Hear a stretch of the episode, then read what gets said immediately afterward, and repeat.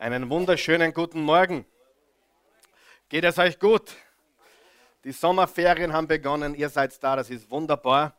Wir sind äh, mitten in einer Serie von Botschaften, die lautet Next und es geht um die nächste Generation. Der Untertitel lautet Positive Kinder in einer negativen Welt. Und ich kann euch heute schon sagen, da ist heute für jeden etwas dabei, egal ob du Kinder hast oder keine Kinder hast, keine Kinder haben wirst, egal wo du stehst in deinem Leben. Ich habe auch gebetet dafür, dass für jeden von euch, für jeden hier etwas ganz Wichtiges dabei ist. Wir wollen an dieser Stelle auch alle begrüßen, unsere Online-Zuschauer und Online-Zuhörer.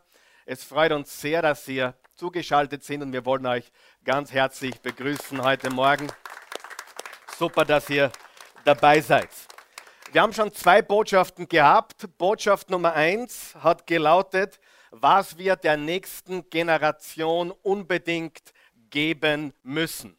Und was ist es, was wir unserer Generation, der nächsten Generation unbedingt geben müssen? Es ist Gott.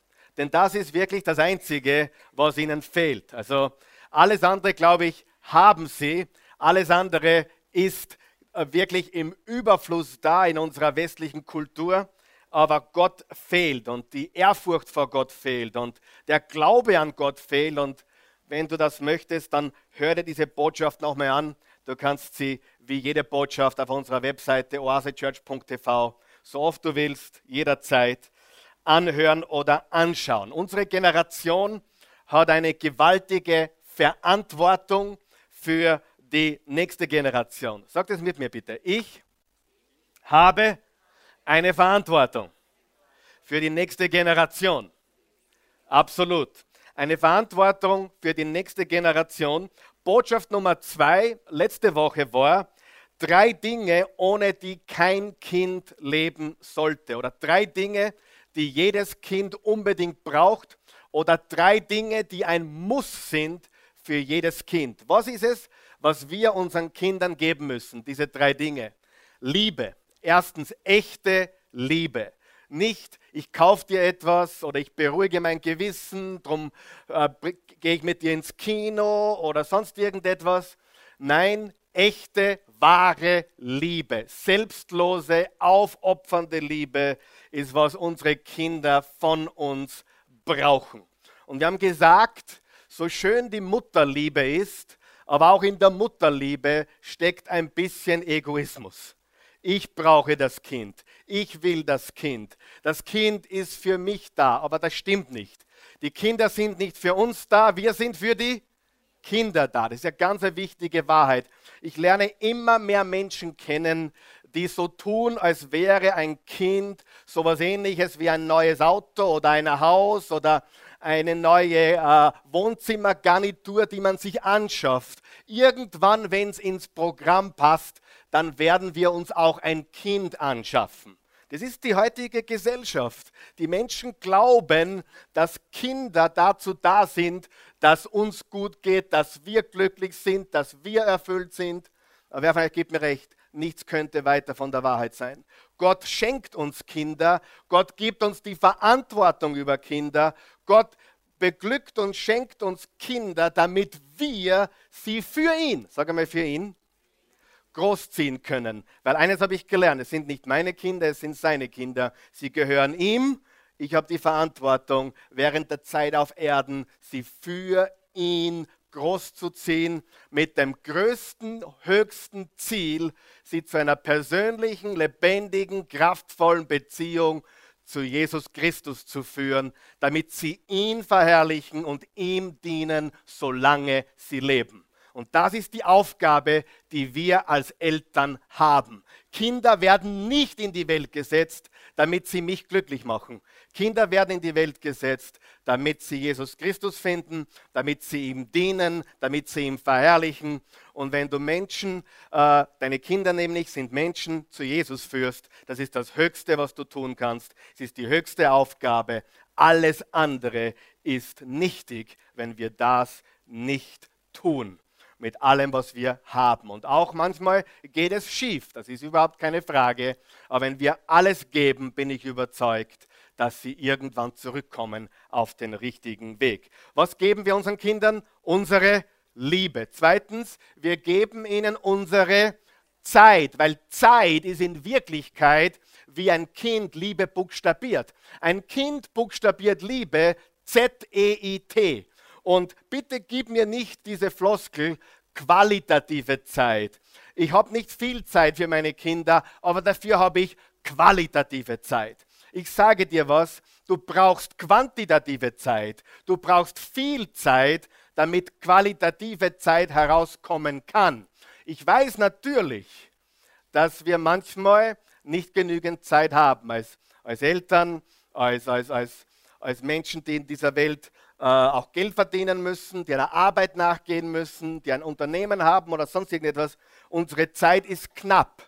Aber trotzdem müssen wir schauen, dass wir so viel Zeit wie möglich herausschnitzen für unsere Kinder. Denn die buchstabieren Liebe, Z-E-I-T.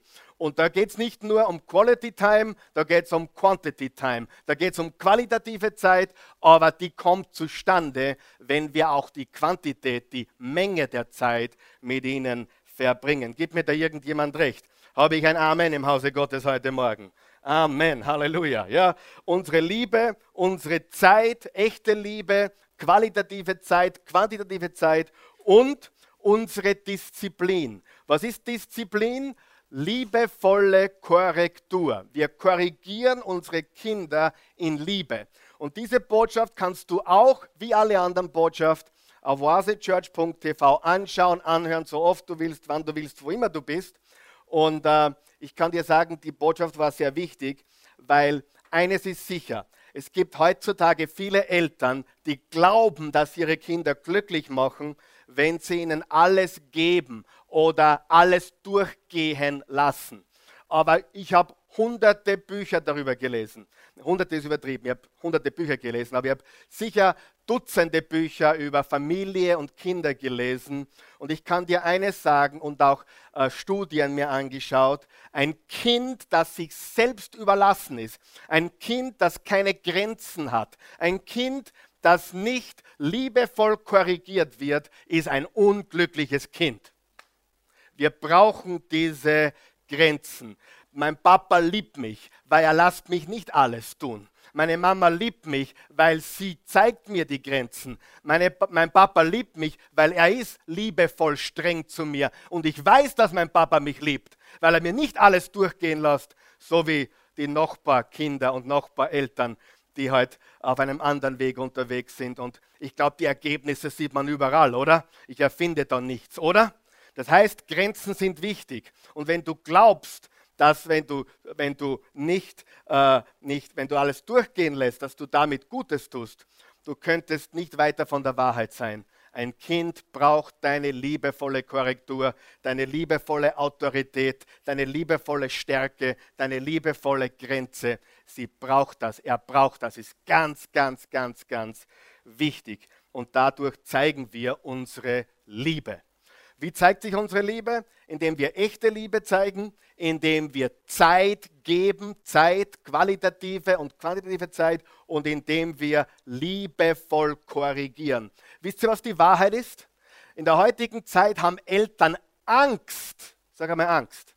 Sie haben Angst davor, ihren Kindern die Grenzen aufzuzeigen. Sie haben Angst davor, ihnen die Wahrheit zu sagen. Sie haben Angst davor, sie zu korrigieren weil Kinder in der heutigen Zeit mehr Rechte haben wie zu meiner Zeit. Wer gibt mir da recht? Und ich sage dir, das ist nicht von Gott. Wir lieben unsere Kinder, aber Recht muss Recht bleiben, Autorität muss Autorität bleiben. Wer glaubt, dass Menschen, die mit Autorität nicht leben und umgehen können, die können im Leben nicht erfolgreich werden. Und immer wieder höre ich es auch von, von Menschen, die einen Vortrag halten oder auf der Bühne stehen oder sogar Prediger und Menschen, die, die angeblich sehr erfolgreich sind, sie haben Probleme mit Autorität. Wenn du Probleme mit Autorität hast, hast du Problem mit dir selbst und mit deinem Leben. Und irgendwann einmal kommst du drauf, du hast dir selbst einen Schranken gesetzt und du kommst nicht weiter. Unsere Kinder brauchen diese Korrektur, diese Autorität, diese Liebe, diese Zeit und all diese wunderbaren Dinge. Wer gibt mir recht heute Morgen? Ja, super. Also, und wir wollen heute reden über in die nächste Generation investieren. Sag einmal investieren. Wir wollen investieren in die Next Generation, in die nächste Generation. Das geht dich was an, das geht mich was an, das geht die Oma was an, die Uroma was an, den Opa was an, die Tante was an, den Onkel was an, den großen Bruder was an, die große Schwester was an. Das geht uns alle was an, weil unsere Welt geht in die falsche Richtung. Ich weiß nicht, ob du das schon gemerkt hast, aber es ist eine andere. Ich bin noch nicht so alt, aber zu meiner Zeit hat es Dinge nicht gegeben, die es heute gibt. Und ich würde mir so wünschen, irgendwann einmal wieder 30 Jahre zurückversetzt zu werden und so aufzuwachsen oder meinen Kindern die Möglichkeit zu geben, so aufzuwachsen, wie ich aufgewachsen bin, wie du aufgewachsen bist. Äh, diese ganze äh, Entwicklung der Technologie und der, des Zeitgeistes tut uns alles andere als gut. Wer ist mit mir? Und wir sind bereit, hier heute eine Botschaft zu bringen, die vielleicht nicht populär ist. Ich versuche sie so liebevoll wie möglich zu verpacken. Und ich hoffe, diese Botschaft wird geteilt und ihr sagt es den Leuten weiter, sie anzuschauen, anzuhören, weil diese Botschaft kann unsere Gesellschaft verändern. Sie, ein Mensch äh, kann die Welt verändern in seinem Umkreis. Aber wenn als einem Menschen zwei Menschen werden und vier Menschen werden und zehn Menschen werden, die aufstehen und sagen, hey, nur weil ganz Österreich gottlos ist, werden wir und mein Haus nicht gottlos sein. Wir werden Gott ehren, wir werden Gott fürchten, wir werden Gott an erster Stelle stellen, auch wenn es unser heutiger Bundeskanzler wie noch kein anderer je zuvor vorzeigt, wie gottlos man sein kann. Unser jetziger Bundeskanzler ist wahrscheinlich der beste Rhetoriker, den diese Nation je gesehen hat in der Politik. Der kann reden wie kein zweiter. Der redet frei, wie wenn er predigen würde. Neulich bei der SPO-Veranstaltung hat er, hat er frei geredet, 80 Minuten. Die meisten Politiker machen es so. Richtig? Er kann reden, der kann überzeugen, er hat Charisma. Aber er ist absolut gottlos und das musst du wissen. Und er sagt es, dass er gottlos ist. Und er, er steht zu allem und lässt alles und, und so weiter. Hey, ich bin kein roter, kein blauer, kein schwarzer, kein grüner, kein gelber. Mein Name ist Karl Michael Pilsel. Ich bin der Nachfolger Jesus. Das ist alles. Ja? Und äh, ich tue mir sehr schwer bei allen Wahlen mittlerweile, weil es fast überall gottlos ist. Aber wir haben es mit Menschen derzeit zu tun, die öffentlich sagen, Heinz Fischer, Bundeskanzler Kern, die sagen öffentlich, dass sie mit Gott nichts am Hut haben. Und das sind die Menschen, die unser Land führen. Und wir, wir paar Menschen, die wir hier versammelt sind und all die Menschen, die zuschauen und mitgehen wollen, wir können einen Unterschied machen, wenn wir sagen, Ehrfurcht vor Gott ist der Anfang der Weisheit. Sprüche 1, Vers 7. Lass uns nicht nur Hörer des Wortes, sondern Täter des Wortes sein. Lass uns den Namen Jesus Christus erheben über jeden Namen. Er ist der König aller Könige, der Herr aller Herren, der Name über allen Namen. Halleluja. Ja, klatscht mal gescheit. Und ich frage mich bis heute, wie Menschen äh, jemanden wählen können, wie ein Christ jemanden wählen kann, der sagt, ich glaube nicht an Gott. Das ist für mich absolut, da stellt es bei mir alle äh, Haare auf. Ja? Da kriege ich eine Gänsehaut und da, da, da, da weiß ich nicht. Da, da ist bei mir komplett aus. Wir brauchen Gott in unserer Gesellschaft. Die Gottlosigkeit hat Europa kaputt gemacht. Und wir ernten heute die Früchte unserer Gottlosigkeit in Europa. Und das ist absolut. Und darum kommt für mich nur ein Mensch in Frage, der an Gott glaubt. Und, äh, und ich sage dir, wir haben es mit zu vielen Gottlosen zu tun. Jetzt habe ich mich glücklich gepredigt. Ah, danke. Ich könnte schon nach Hause gehen, weil ich bin jetzt richtig gut drauf. Jetzt habe ich mich gut aufgewärmt. Ich fange erst jetzt richtig an. Also heute holt sie schon einiges aus mir heraus. Ich fange erst an, okay? In die nächste Generation investieren. Das wollen wir. Müssen wir. Und auch wenn wir in der absoluten Unterzahl sind, auch wenn wir in der absoluten Mikrounterzahl sind, auch wenn es komplett gegen die Gesellschaft äh, konterkulturell ist, dass wir von Gott reden, müssen wir es. Äh, Gerade jetzt müssen wir aufstehen. Äh, ich, sag, ich war Pastor, ich, hab, ich, war, ich bin jetzt 18 Jahre Pastor, ich habe ich hab, äh, tausende Menschen durchgehen gesehen, buchstäblich. Ich sage, es war noch nie so schwer wie jetzt. Nicht vom, Gesichtspunkt, nicht vom Gesichtspunkt, ich meine, ich bin heute besser wie je zuvor, hoffentlich. Ich meine, mit, mit der Zeit wirst du reifer und besser und stärker und du lässt dir nichts mehr so nahe gehen.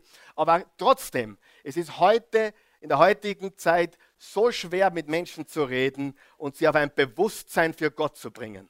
Ich kann mich erinnern, wie wir die Oase begonnen haben vor 18 Jahren, habe ich mit Menschen über Jesus geredet. Du, wenn du an Jesus glaubst und wenn du nicht glaubst, entscheide dich. Und es war wirklich einfach. Die Leute haben sich links und rechts und die Menschen waren offen. Sie waren auch nicht abgelenkt äh, von irgendwelchen äh, sozialen Medien. Sie haben auch nicht so viele Möglichkeiten gehabt. Warum äh, kosten Menschen heute alles? Warum?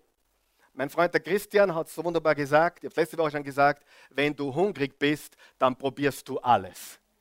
Und das ist der Grund, warum Menschen überall hinklangen. Warum sie da was kosten, da was nehmen, das probieren, das probieren, das probieren. Und sie glauben tatsächlich, es ist alles irgendwie gleichwertig. Rede mal mit den Leuten, die haben wirklich, und ich sage dir, die große Gefahr, diese Denkweise schleicht sich auch im Christentum ein. Es ist alles irgendwie eh das Gleiche und sie glauben, dass alles irgendwie das Gleiche ist. Und ich sage dir was, es ist nicht alles das Gleiche. Jesus Christus ist der Sohn Gottes. Er ist der Weg, die Wahrheit und das Leben. Er ist das Alpha und das Omega, der Anfang und das Ende, der Erste und der Letzte und alles dazwischen. Er ist die Auferstehung, er ist das Brot des Lebens, er ist das lebendige Wasser. Er ist einfach alles. Und alles andere ist weniger als alles. Er ist vollkommen, er ist Gott und das andere ist nicht gleichwertig, Freunde. Wir haben die Wahrheit und die müssen wir hinaustragen. Und egal wie schwer es in der heutigen Zeit ist, das zu tun, die Leute zu sensibilisieren für diese Botschaft. Das Problem ist, wir können jede Woche, wir haben das Potenzial, 100 Millionen Menschen zu erreichen. Aber weißt du, wie groß unsere Konkurrenz ist? Nicht andere christliche Gemeinden. Leute kommen immer zu mir und sagen, du, Karl Michael, ich war vorige Woche in der Gemeinde und ich sehe überall Oase-Leute. Sag ich, super. Dann war ich, Leute, ich kam mir zu sagen, Karl Michael, egal wo ich in Wien hingehe, egal wo ich hingehe, in welche christliche Gemeinde, in welche Kirche, ich sehe überall Oase-Leute. Sage ich, Halleluja!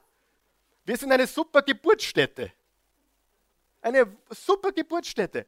Und die, die, die Wahrheit ist, dass Menschen, dass das nicht unsere Konkurrenz ist. Der Pastor sowieso im 10. Bezirk ist nicht mein Konkurrent. Unser Konkurrent ist all das andere, was dich ablenkt, was du dir anschauen kannst. Oh, und jetzt, wie, ich muss auf Facebook schauen, weil jetzt hat wieder jemand ein sechsminütiges Video gepostet. Muss ja wissen, was los ist. Wer von euch weiß, die Konkurrenz ist irrsinnig. Ah, irrsinnig. Unfassbar. Und wir Christen glauben tatsächlich, wir sind Konkurrenten untereinander. Und ist es nicht so, Adele? Es ist, es ist gigantisch. Wenn ich höre, da drüben ist eine Gemeinde, wo fünf Oase-Leute sitzen, die jetzt dorthin gehen, weil sie dort näher wohnen oder ihnen dort die Musik besser gefällt oder der Pastor besser gefällt, egal aus welchem Grund, dann sage ich Halleluja. Super. Wir sind keine Konkurrenten. Unsere Konkurrenz ist die Gesellschaft. Und ich sage dir, wir haben einen Feind. Und unsere Gesellschaft ist nicht für unsere Kinder. Du kannst mir sagen, was du willst, wie kinderfreundlich unsere Politik ist und wie kinderfreundlich die Partei ist und was sie für Kinder alles tun wollen. Unsere Kultur und Gesellschaft ist ein Feind deiner und meiner Kinder. Stimmt oder stimmt das nicht? Die Denkweise. Ich habe gute Lehrerinnen gehabt, vielleicht haben auch deine Kinder gute Lehrerinnen. Äh, mein, der Gideon hat eine sehr gute Lehrerin in der zweiten Klasse jetzt gehabt, die ist schon nahe an die Pension, die dürfte schon 55, 56 sein, so in der Richtung. Die unterrichtet schon fast 35 Jahre. Eine tolle Frau. Aber ich sage dir, das Schulsystem ist nicht Freund deiner Kinder. Und du kannst eines sicher sein, in den Büchern stehen Dinge drinnen, die bewusst drinnen stehen, damit deine Kinder an den Urknall und die Evolution glauben und nicht an den Schöpfer von Himmel und Erde, wie es im Genesis 1 steht, am Anfang schuf Gott den Himmel und die Erde. Unsere, wir haben einen großen Feind. Und wir sagen, oh, der Teufel, der Teufel. Ja, natürlich ist es eine, eine Finsternis, ist es der Teufel aber die Gesellschaft, die Kultur, Die Systeme dieser Welt. Ich komme nicht zu meiner Predigt heute, macht nichts. Die, die, die Gesellschaft ist der Feind unserer nächsten Generation. Die Denkweise, wie sie denken, was sie sagen, was sie weitergeben. Glaub es mir ganz einfach. Steck deine Kinder in eine gute Schule, aber frag, was hat die Lehrerin dir gelehrt? Was sagt die Lehrerin über äh, den Glauben, über, über, über wie wir entstanden sind? Und das okay, dann red mit deinem Kind drüber. Sag, okay, das has, hat die Lehrerin heute gesagt und das steht in dem Buch. Weißt du, Liebling, in diesem Buch, das Gott geschrieben hat, steht, dass er alles gemacht hat. Du die Lehre nicht verteufeln. Red nicht dagegen, jetzt im Sinne von, alles ist schlecht. Aber zeig deinen Kindern die Wahrheit. Weißt du, eines, was wir hier immer wieder getan haben, ich predige nicht gegen Dinge, nicht wirklich, weil ich nicht glaube, dass gegen Dinge zu predigen die Lösung ist. Ich glaube, dass es Antworten zu zeigen ist, was die Lösung ist. Ja? Äh, alles gegen alles zu wettern ist nicht mein Stil. Aber Leute aufzuzeigen, was der richtige Weg ist, das ist unser Stil. Also, und ich bin auch kein Verschwörungstheoretiker. Ich bin nur ein Mann, der die Bibel liest, der geschaut hat, was da drinnen steht, der sich Gedanken macht, der betet, der auf die Knie geht und sagt, Gott, was ist dein Plan? Und ich sage dir, meine Kinder gehen in eine, eine öffentliche Schule. Ihr habt keine Angst davor, was sie dort gelehrt bekommen. Ich sage nicht, oh, um Himmels Willen, da haben sie einen ungläubigen, atheistischen Lehrer das ist nicht, was, wie wir ticken. Unser Einfluss zu Hause ist so stark, so kraftvoll und so stark im Gebet verankert und im Wort Gottes verankert, dass sie, was glaubst, glauben. Das, was im Wort Gottes steht. Und das ist deine Verantwortung und meine. Und wenn wir nicht aufpassen, dann ist das System, der Weg dieser Welt ein Weg, der uns in die andere Richtung führt. Und unsere Kinder müssen geschützt werden, müssen gelehrt werden, das Wort Gottes. Und äh, man muss ihnen sagen, was die Wahrheit ist. Das ist meine absolute, aufrichtige Meinung. So, gehen wir zur heutigen Botschaft, Psalm 127. Psalm 127, fünf Verse auf deiner Outline. Sag, bist du bereit? Wer ist schon glücklich heute Morgen? Gleich geht es dann noch besser. Psalm 127, Neues Leben Übersetzung. Äh, wenn der Herr nicht das Haus baut, ist die Arbeit der Bauleute vergeblich. Wenn der Herr die Stadt nicht beschützt, ist es vergeblich, sie mit Wachen zu umgeben. Da könnten wir jetzt lang predigen. Du kannst alles tun, du kannst äh, alles versuchen. Wenn der Herr nicht involviert ist, ist es nichts nütze. Vers 2. Es ist vergeblich, vom frühen Morgen bis in die späte Nacht hart zu arbeiten, immer in Sorge, ob ihr genug zu essen habt. Denen, die Gott lieben, gibt er es im Schlaf. Kurzes, kurze Warnung, für die, die Schläfer sind, gilt das nicht. Weißt du, was da dahinter steckt? Untertags säen wir. Sag einmal, säen. Und wenn ein, wenn ein Farmer, ein Bauer, ein Landwirt untertags sät, was passiert in der Nacht? Er wird ernten, während er oder sie schläft. Und wer von euch weiß, wenn wir zu, zu unserer Zeit unseren Teil tun, dann tut Gott zu seiner Zeit seinen Teil. Und das ist das Gesetz von Saat und Ernte. Und das bedeutet es, er gibt es den Seinen im Schlaf. Das heißt, du musst sehr fleißig sein, aber du musst auch ruhen können. Du musst den Sabbat halten, den Tag der Ruhe oder den Abend der Ruhe. Einfach eine Auszeit nehmen, wo du wieder auftankst. Vers 3, hör gut zu, was da steht. Kinder sind ein Geschenk des Herrn. Wer glaubt es? Okay, einige, einige, einige müssen sich dringend beten. Äh, Kinder sind ein Geschenk des Herrn. Für manche Menschen heutzutage sind Kinder kein Geschenk mehr. Sie betrachten sie nicht mehr als Geschenk, sondern als Bürde, als Last. Aber Kinder sind ein Geschenk des Herrn. Sie sind ein Lohn aus seiner Hand. Wer, wer fühlt sich reich beschenkt heute Morgen? Wer will reich beschenkt werden noch? Übrigens, viele Großeltern, also viele Enkelkinder zählen auch dazu. Ja, hey, und wenn du nur ein Kind hast und dieses Kind hat sieben Kinder, dann bist du auch super dabei. Dann bist du achtfach dabei. Oder du hast Verstehst du? Es geht darum, dass Kinder, unsere Nachkommen, sind ein Geschenk des Herrn. Jetzt pass auf, Vers 4. Kinder, die einem jungen Mann geboren werden. Da fühle ich mich angesprochen. Kinder, die einem jungen Mann geboren werden. Ich bin mit 20 Vater geworden. Vater werden ist nicht schwer, Vater sein dagegen sehr, danke. Kinder, die einem jungen Mann geboren werden, sind wie scharfe Pfeile. Das gefällt mir. Uh. Ich habe ein paar Pfeile zu Hause. Sind wie scharfe Pfeile in der Hand eines Kriegers. Wer von euch weiß, das Leben ist ein Krieg, ein Kampf. Die Bibel ist so, so deutlich über die Sprache in der Zeit, in der wir leben, wie wir, äh, wie wir zu leben haben. Wir, wir sind Krieger, wir sind in einem Kampf, wir kämpfen den Kampf des Glaubens. Glücklich ist der Mann, dessen Köcher voll ist. Voll mit was? Pfeile. Habt ihr diese bildliche Sprache gesehen? Äh, glücklich ist der Mann, dessen Köcher voll ist mit diesen scharfen Pfeilen. Sie werden nicht zugrunde gehen, wenn sie sich an den Toren der Stadt ihren Feinden stellen.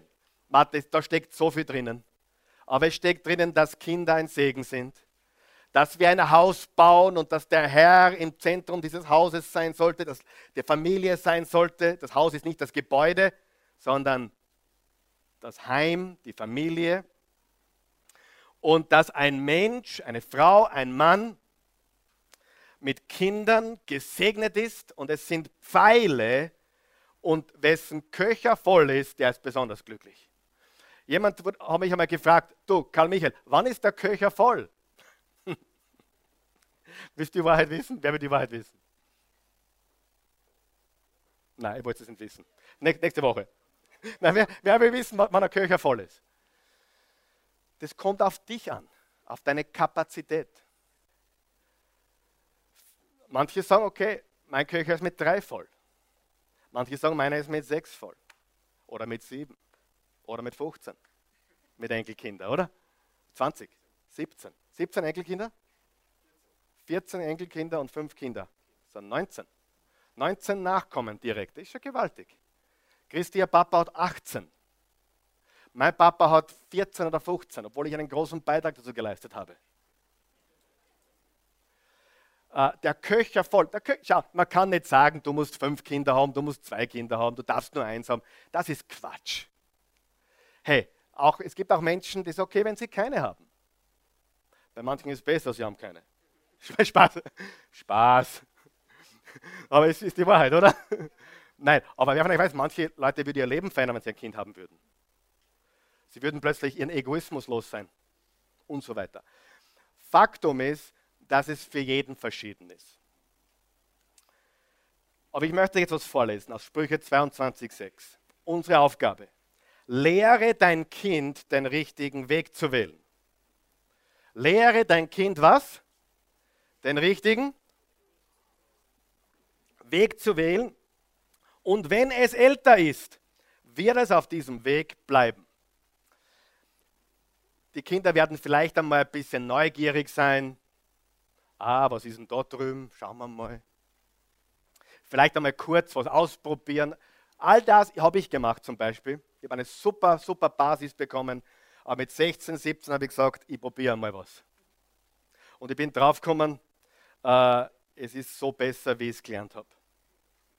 Und auch, also eines meiner Kinder hat sehr viel probiert, die anderen noch nicht oder sehr wenig. Aber das ist unterschiedlich. Aber eines können wir wissen, wenn wir unseren Teil tun, stehen die Chancen sehr, sehr, sehr gut, dass das Kind auch wieder auf den richtigen Weg kommt. Der gleiche Vers in einer anderen Übersetzung, bring einem Kind am Anfang, sag einmal am Anfang, am Anfang seines Lebens gute Gewohnheiten bei. Gute Gewohnheiten. Es wird sie auch im Alter nicht vergessen.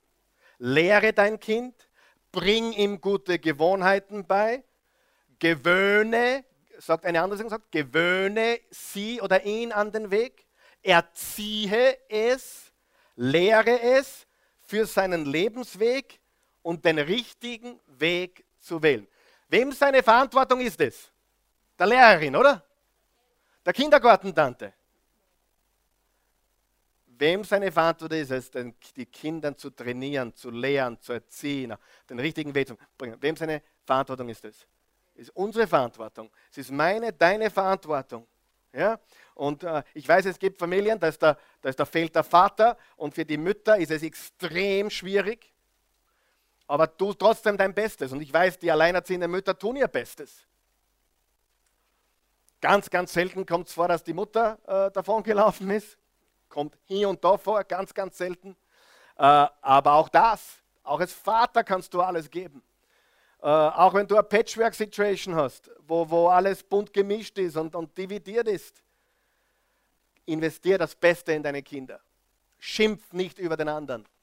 Das Schlimmste, was du machen kannst, ist, ist über deine Ex-Frau zu schimpfen. Wenn ein Vater über seine Ex-Frau schimpft, hat er sich als Vater komplett disqualifiziert. Komplett. Er hat nicht verstanden, dass die Kinder wichtiger sind wie dein Zorn, dein Ärger oder sonst irgendetwas, deine Bitterkeit. Das heißt, wenn du, wenn du eine Situation hast, die alles andere, und wir leben in einer Zeit, wo fast alles nicht optimal ist. Wir leben in einer Gesellschaft, wo es fast keine normale Situation mehr gibt, familienmäßig. Wenn du eine normale Familiensituation hast und deine Eltern auch noch, dann gehörst du zu den aller, aller, allerwenigsten. Das gibt es heute nicht. Das heißt, wir müssen sowieso aus unserem Mist das Beste machen, richtig? Gut. Die englische Übersetzung sagt, train up a child in the way he should go.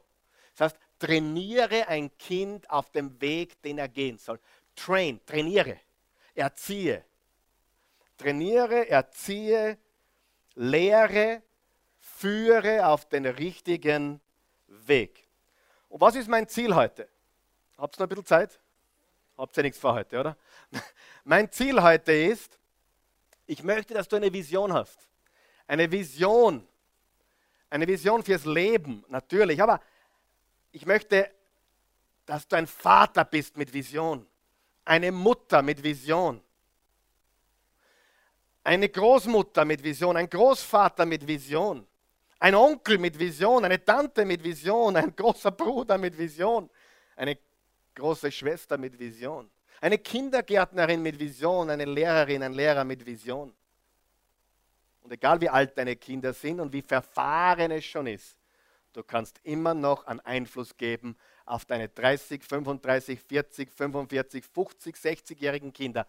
Du, es ist nie zu spät, ob du es bei dir beginnen. Wenn du beginnst, den Herrn zu achten, zu fürchten, zu folgen und das lebst, du wirst sehen, es macht einen großen Unterschied. Ich freue mich auf Menschen mit Vision. Eine ganz wichtige Wahrheit. Jetzt auf deiner Outline bitte. Eine ganz wichtige Wahrheit.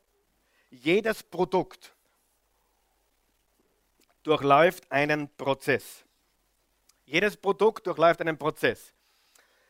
Alles, was produziert wird, durchläuft einen Prozess. Eine Gitarre, eine Geige, ein Musikinstrument, bis es fertig ist, durchläuft einen Prozess. Ein Auto, alles, ein, ein, ein Hemd, alles, was produziert wird, durchläuft einen Prozess. Es wird, äh, es entsteht, es entwickelt sich und es verbessert sich. Was hat das mit uns Menschen zu tun? Weil wir auch ein Produkt sind. Ich meine das nicht abwertend, bitte. Aber wir sind ein Produkt. Wir sind ein Produkt unserer Herkunft. Wir sind ein Produkt unseres Upbringings. Wir sind ein Produkt der Familie, wo wir aufgewachsen sind. Stimmt das? Können wir das ändern, wenn es uns nicht gefällt? Können wir uns ändern, wenn es uns nicht gefällt? Können wir einen neuen Prozess einleiten? Natürlich können wir nicht mehr ändern, dass wir im Müllviertel äh, äh, äh, abstammen. Das ist unveränderbar. Aber wir können den Prozess verändern. Ich bin heute der Mensch, der ich bin. Ich habe eine super, super Konversation mit, mit meinem Bruder gehabt vor, vor äh, ein, paar, ein paar Wochen. Ja, ich liebe meine Eltern und ich bin, ich bin froh, wie ich aufgewachsen bin. Es hat aber ein paar Dinge gegeben, die haben mir nicht gefallen. Und dann sagt mein Bruder zu mir, hör auf, sei froh, dass es so war, denn du wärst nicht der Mensch, der du heute bist, wenn das nicht passiert wäre. Versteht es jeder? Und dann habe ich schon wieder Danke gesagt. Auch für die wunderbaren Dinge in meiner Erziehung und auch für die schwierigen Dinge, die ich mit meiner äh, Großwertung mit zwei Müttern und einem Vater und, und, und, und so weiter. All die Dinge. Und trotz allem bin ich der Mensch, der ich heute bin. Und ich wäre nicht der Mensch, wenn ich nicht durch dieses Feuer gegangen wäre, durch das ich ganz sicher gegangen bin. Jedes Produkt durchläuft einen Prozess. Und auch du und auch unsere Kinder durchlaufen einen Prozess. Oder glaubst du, dass unsere Kinder einfach automatisch das werden, was sie sind? Wer glaubt, lassen wir unsere Kinder einfach tun und lassen, was sie wollen, sie werden sicher gute, anständige Bürger. Wer glaubt es? Wenn du das glaubst, dann lebst du im falschen Film. Wer von euch weiß, gute Kinder zu erziehen, ist unsere Verantwortung und es bedarf unserer Liebe, unserer Zeit und unserer Korrektur. Stimmt das? Das geht nicht automatisch, ganz sicher nicht. Das ist ein, ein Prozess, der äh, gemacht werden muss. Das ist mit Menschen genauso. Und wenn mir das Produkt nicht gefällt, muss ich den Prozess verändern. Wie ich diesen Prozess verändere. Es gibt einen Prozess, positive Kinder in einer negativen Welt hervorzubringen. Es gibt einen Prozess, moralisch fleißige, ethisch, moralisch korrekte Kinder, disziplinierte Kinder, äh, selbstbeherrschte Kinder zu produzieren, ist möglich, oder? Aber es benötigt einen Prozess. Hundertprozentig. Gehen wir nochmal zurück zu Sprüche 22. Bring einem Kind am Anfang seines Lebens gute Gewohnheiten bei. Wann? Am Anfang. Es wird auch im Alter nicht vergessen. Mein Schwiegerpapa pflanzt Pekanbäume. Große haben eben neulich gefragt, wie, wann diese alten gepflanzt worden sind. Die wurden in den 40er Jahren, kurz vor oder während dem ersten, äh, Zweiten Weltkriegs, wurden diese großen Bäume, die er jetzt stehen hat, gepflanzt. Und er hat vor kurzem wieder 300 ganz neue gepflanzt. Und die sind noch ganz klein, die sind erst ein paar Jahre alt. Und die brauchen circa 10 Jahre, bis sie groß sind. Obwohl er schon 75 ist, hat er Weitblick. Aber weißt du was? Am Anfang, die kleinen Bäumchen, die werden angebunden an einen Stab. Warum tut er das? Um sicherzustellen, dass sie in die richtige Richtung, sag mal richtige Richtung, wachsen. Und erst wenn sie stark genug sind, stabil sind, Wurzeln haben, dann entfernt man das und dann wachsen sie auch in die richtige Richtung. Würde er diesen Baum ganz alleine lassen, ohne würde der Wind und, und, und, und die Elemente in Oklahoma diesen Baum, bevor er groß wird, vernichten. Aber das ist so wichtig, dass er die richtige Richtung vorgegeben bekommt. Und du darfst deinen Kindern die richtige Richtung vorgeben. Du musst sogar, du sollst sogar, es ist wichtig, dass du das tust. Und lass dir das von niemandem einreden oder ausreden, von diesen Neugeistern und, und, und, und alle, die sagen, hey, du musst alles tolerieren. Nein. Wenn du dein Kind liebst, kannst du nicht alles tolerieren. Du musst es führen in der richtigen, weil du es liebst. Ich kann mich erinnern, wo ich zum Gabriel einmal Nein gesagt habe. Jetzt kann ich nichts mehr sagen, jetzt ist er 22. Aber damals, wo er so 15, 17, habe ich gesagt Nein. Und er hat ganz genau gewusst, ich meine es gut und ich meine es ehrlich. Und er, er hat sich auch, ich habe gemerkt, es taugt ihm, dass ich ihm zeige, nein. Und, und dann sagt, hat er es nur ein letztes Mal probiert, sagt er, und du bleibst beim Nein? Du bleibst wirklich beim Nein? Sage ich, Gabriel, dieses Mal bleiben wir beim Nein. Und ich habe seine Erleichterung gespürt. Ich habe seine Erleichterung verspürt, dass sein Papa ihm hilft, eine richtige Entscheidung treff, zu treffen, die er bereits wusste, dass sie richtig ist. Wir müssen unseren Kindern die Richtung geben. Halleluja. Hilft es jemandem heute? In der heutigen Zeit? Na gut, ich bin immer noch nicht weit. Aber hoffentlich hilft es jemandem. Unsere Gesellschaft ist nicht unser Freund. Wir müssen unsere Kinder trainieren. Ein, ein ganz bewusster Prozess. Wir ziehen unsere Kinder bewusst oder unbewusst. Jeder von uns erzieht seine Kinder, stimmt es? Sie, du sagst, naja, ich habe nicht so viel getan in, in, in meinem Leben mit den Kindern. Aber wir erziehen alle unsere Kinder. Kannst du erinnern zuerst, der Mann, der viele Kinder hat, ist wie jemand, der scharfe Pfeile hat. Hast du das gelesen zuerst? Wer kann sich noch erinnern? Ah, falls jemand vergessen hat, ich lese euch nochmal vor. Da steht folgendes. Ähm, Kinder, die einem jungen Mann geboren werden, sind wie scharfe Pfeile. Glücklich ist der Mann oder die, die Familie, dessen Köcher voll ist. Frage. Wann mein Sohn ein Pfeil ist, wenn meine Tochter ein Pfeil ist, wohin was macht man mit einem Pfeil? Wer von euch weiß, der Pfeil ist dazu da, dass man ihm die richtige Richtung was vorgibt. Wenn mein Sohn der Pfeil ist, wer ist dann der Bogen? Ich, meine Frau, richtig? Du. Wer gibt dem Pfeil die Richtung vor? Der Bogen. Du, ich. Wer glaubt, wir sollten gute Bogenschützen sein und wir sollten ins Schwarze treffen, wenn es geht?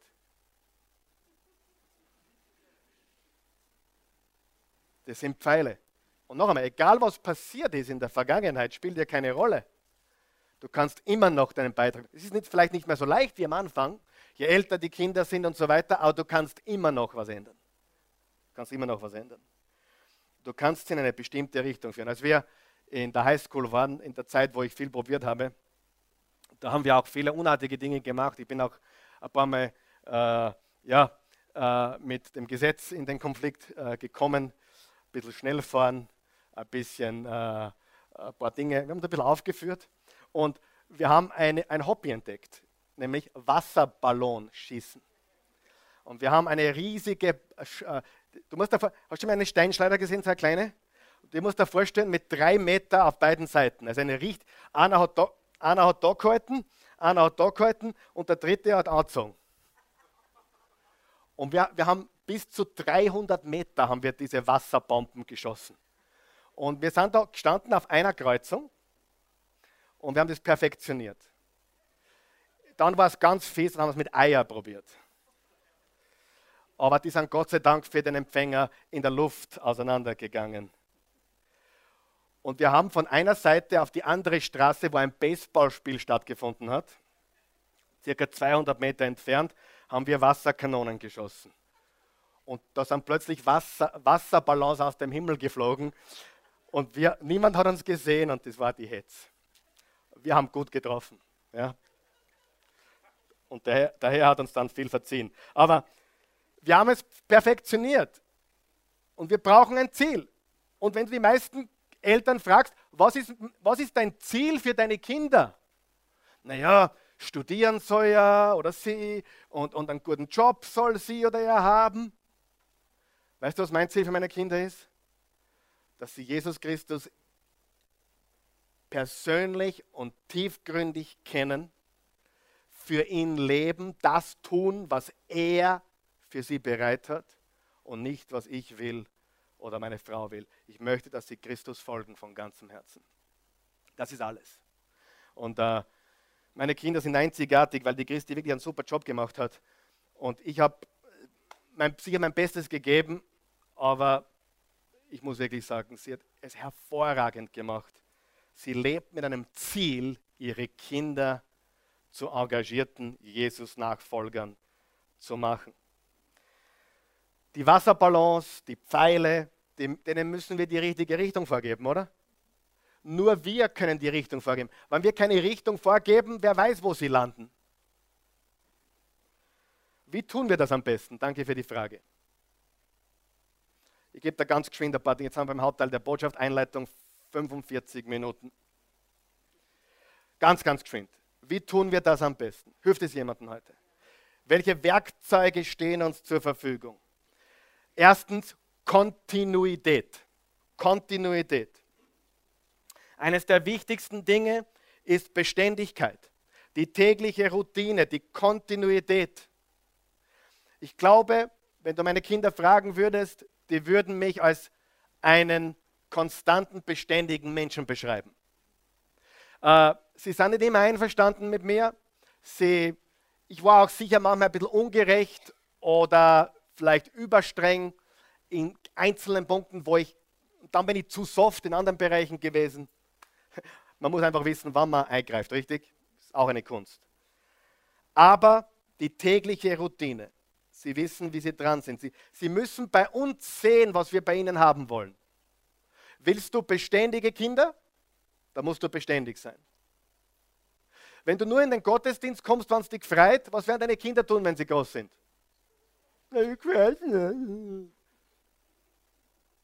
Wirklich, in der Gesellschaft leben wir. Tu, was mich freut. Und ich tat, was mich freut, heute halt das. Eines der wichtigsten Dinge der ist die Kontinuität, die Beständigkeit. Zweitens, das Beispiel, das ist Sehen. Du kannst sagen, was du willst, sehen Sie das Beispiel. Gehst du mit dem guten Beispiel voran. Ich gehe jetzt da ganz schnell durch. Drittens ist Unterweisung. Ihnen die richtigen Dinge mitzugeben. Unterweisung. Das nächste ist Information. Obwohl Information, Wissen nur ein kleiner Teil dessen ist, was sie wirklich brauchen. Viele Eltern stopfen ihre Kinder mit Wissen und Information voll, aber sie verpassen den Plan komplett. Fünftens ist Ermahnung. Eine gesunde Ermahnung. Ich ermahne dich, mach das nicht. Ich warne dich, mach das nicht. Nicht, weil ich ein Spaßverderber bin, sondern weil ich dich liebe und das Beste für dich will. Ermahnung. Das nächste ist Ermutigung. Das ist ganz, ganz wichtig. Wenn du was siehst, was dir am Kind gefällt, ermutige es. Sag, das ist es. Das ist wichtig. Ermutigung. Kontinuität, Beispiel, Unterweisung, Information, Ermahnung, Ermutigung. Und eines noch ist Einschränkung. Einschränkung? Ja, absolut, Einschränkung. Zurückhaltung, Verzicht. Wie wichtig ist es für ein Kind, Zurückhaltung zu lernen, Verzicht zu lernen ein Nein zu akzeptieren und auch für sich selbst einmal ein Nein sagen zu können. Übrigens, das mit der Einschränkung ist ein wesentlicher Bestandteil jeder persönlichen Entwicklung. Wenn du ein erfolgreiches Leben leben möchtest, musst du dich einschränken können. Du musst verzichten können, richtig? Du musst Zurückhaltung üben können. Und wir verwenden diese Werkzeuge, um uns und unsere Kinder in die richtige Richtung zu bringen. Um die richtigen Handlungen und ganz wichtig, die richtige Einstellung. Wie wichtig ist Einstellung? Wie der kleine Hansi, der in die Ecke gestellt wurde, hat gesagt, Frau Lehrerin, äußerlich stehe ich in der Ecke, aber innerlich sitze ich noch immer. Das war ich einmal. Ja? Weißt du, es gibt so viele Menschen, die tun das Richtige, die sind auch höflich und sie sind alles Mögliche, aber du merkst, ihre Einstellung ist zum Bein. Und ich will, dass meine Kinder nicht nur das Richtige tun, sondern auch eine gute, gesunde, glückliche, erfüllte, positive, aufrichtige Einstellung, Haltung haben. Das ist ganz, ganz wichtig. Und Einschränkung ist ganz wichtig. Epheser 6, Vers 4, ihr Väter behandelt eure Kinder nicht ungerecht oder fordert sie nicht zum Zorn heraus, eine andere Übersetzung, sonst fordert ihr sie nur zum Widerspruch oder zur Auflehnung heraus. Eure Erziehung soll sie vielmehr in Wort und Tat zu Gott, dem Herrn, hinführen. So, zum Abschluss heute eine der wichtigsten Dinge, die wir in unsere Kinder installieren, ist Reife. Reife. Etwas, was heute fehlt. Die, die, die Menschen bleiben viel länger unreif. Wer hat das schon gemerkt? Ich meine, du siehst heute 35-Jährige, die große Kindsköpfe sind. Mama-Bubis sind. Richtig? Ich meine, nicht böse sein. Ich will nicht mit als, als den tollen. Sag das, ich habe mit 28 vier Kinder gehabt. Da kannst du nur erwachsen werden. Oder du gehst zugrunde. Und es hat Menschen gegeben, die bei unserer Hochzeit gesagt haben, sie war 18, ich war 20, das wird nicht gut gehen. Auch ihre Schwester, die heute übrigens leider geschieden ist und wir sind glücklich verheiratet. Aber ist okay. Ich, ich sage das nur, nur ein Faktum. Es kommt nicht darauf an, wie alt du bist oder wie jung du bist. Es kommt auf Reife drauf an und auf folgst du Gott und glaubst du Gott und tust du, was Gott sagt. Aber die Unreife ist maßlos heute. Das ist Menschen mit über 40, wo du denkst, so gescheit, so studiert, aber wo ist die Reife geblieben? Und wir wollen Reife in die Kinder bringen, oder? Weißt du, warum wir Reife brauchen? Weil die meisten Menschen sich von ihren Gefühlen leiten lassen. Reife bedeutet, zum Beispiel Selbstbeherrschung. Wer glaubt, Selbstbeherrschung ist ein Teil von Reife? Wer glaubt, Selbstbeherrschung ist wichtig? Hallo, ist das wichtig? Na, warum hast du das getan? Na, ich habe mich danach gefühlt. Warum hast du das gekauft? Es hat mir so gut gefallen. Hast du Geld dafür gehabt? Nein, eigentlich nicht, aber es hat mir so gut gefallen. Und warum hast du schon wieder ein paar Schuhe gekauft, das 50. Ja, weil die Schuhe brauche ich. Hast du das Geld dafür? Nein. Und warum bist du wieder die ganze Nacht fortgegangen? Na, ich habe mich danach gefühlt. Ja, es war so toll auf dieser Party. Eine Hausparty. Ich sage euch was ganz ehrlich. Ich war noch nie auf einer Hausparty. Und ich war in meinem ganzen Leben dreimal in der Disco. Und mir ist nichts entgangen. Weißt du, und du wirst nicht reif im Club oder in der Disco, du wirst reif im Schmelztiegel des Lebens. Und, und, es ist nicht so wichtig, dass unsere Kinder alle Clubs in Town kennen. Es ist wichtig, dass sie Reif und Selbstbeherrschung lernen. Ist das richtig? Es gibt Menschen, die kommen sich sogar cool vor, weil sie fortgehen. Ich habe mich, hab mich immer geniert. Ich habe mich immer geniert für meine Freunde gesagt, ich gehe fort. Ich habe mich geniert für diese Leute. Nicht schießen, bitte. Aber ich alle lieb. Reife. Reife ist wichtig. Äh, Selbstbeherrschung.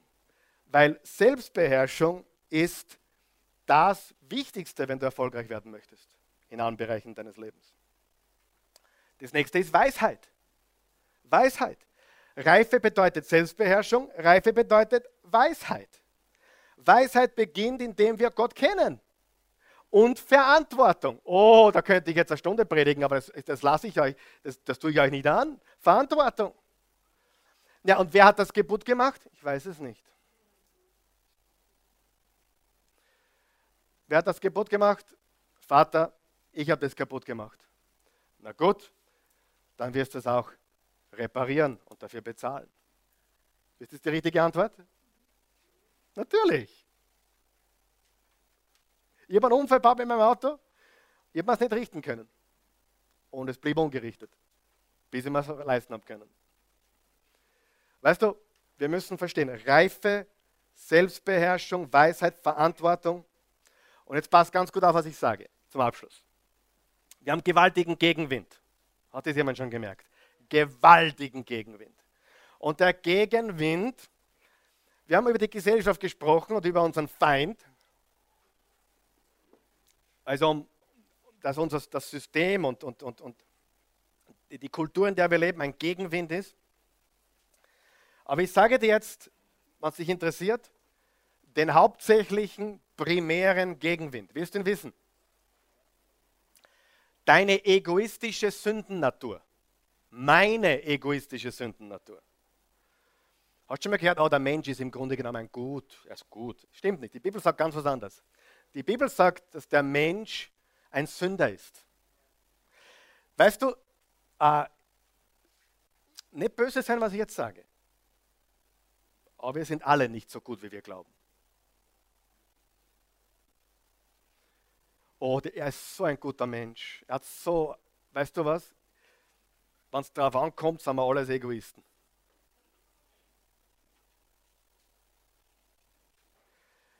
Die Sündennatur, die gefallene Natur des Menschen, erklärt 99 Prozent aller Probleme, die wir da draußen haben. Alle. Die, der gefallene Mensch, die Schwäche des Fleisches, die Schwäche der Gefühle. Aber ich will das nicht tun. Na und? Du tust es trotzdem. Ich rebelliere gegen Autorität. Oder die Genusssucht ist ein Wahnsinn. Das ist das Problem. Der Weg des geringsten Widerstandes. Der Fernseher. Die egoistische Sündennatur. Und das ist schwer. Weil um wirklich Vater und Mutter zu sein und Kinder zu entwickeln, die positiv sind, müssen wir eine Selbstlosigkeit entwickeln. Wir müssen Geber sein. Wir müssen die Kinder trainieren und wir brauchen, es braucht Führung, es braucht Korrektur, es braucht Ermutigung. Und ich möchte jetzt etwas zu den, zu den Vätern sagen, die, die ganz genau wissen, dass sie, dass sie eine bequeme Kugel schieben. Darf ich auch sagen? Würde, wenn ich in meinem Leben eines verändern würde, würde ich mich ein bisschen mehr einbringen noch, als ich es getan habe die letzten 20 Jahre. Wir Männer kommen nach Hause und wir sind eigentlich nur Randerscheinungen. Die Mama hat die komplette Verantwortung. Wir helfen ein bisschen. Aber helfen heißt noch lange nicht, das Ganze zu tragen. Richtig?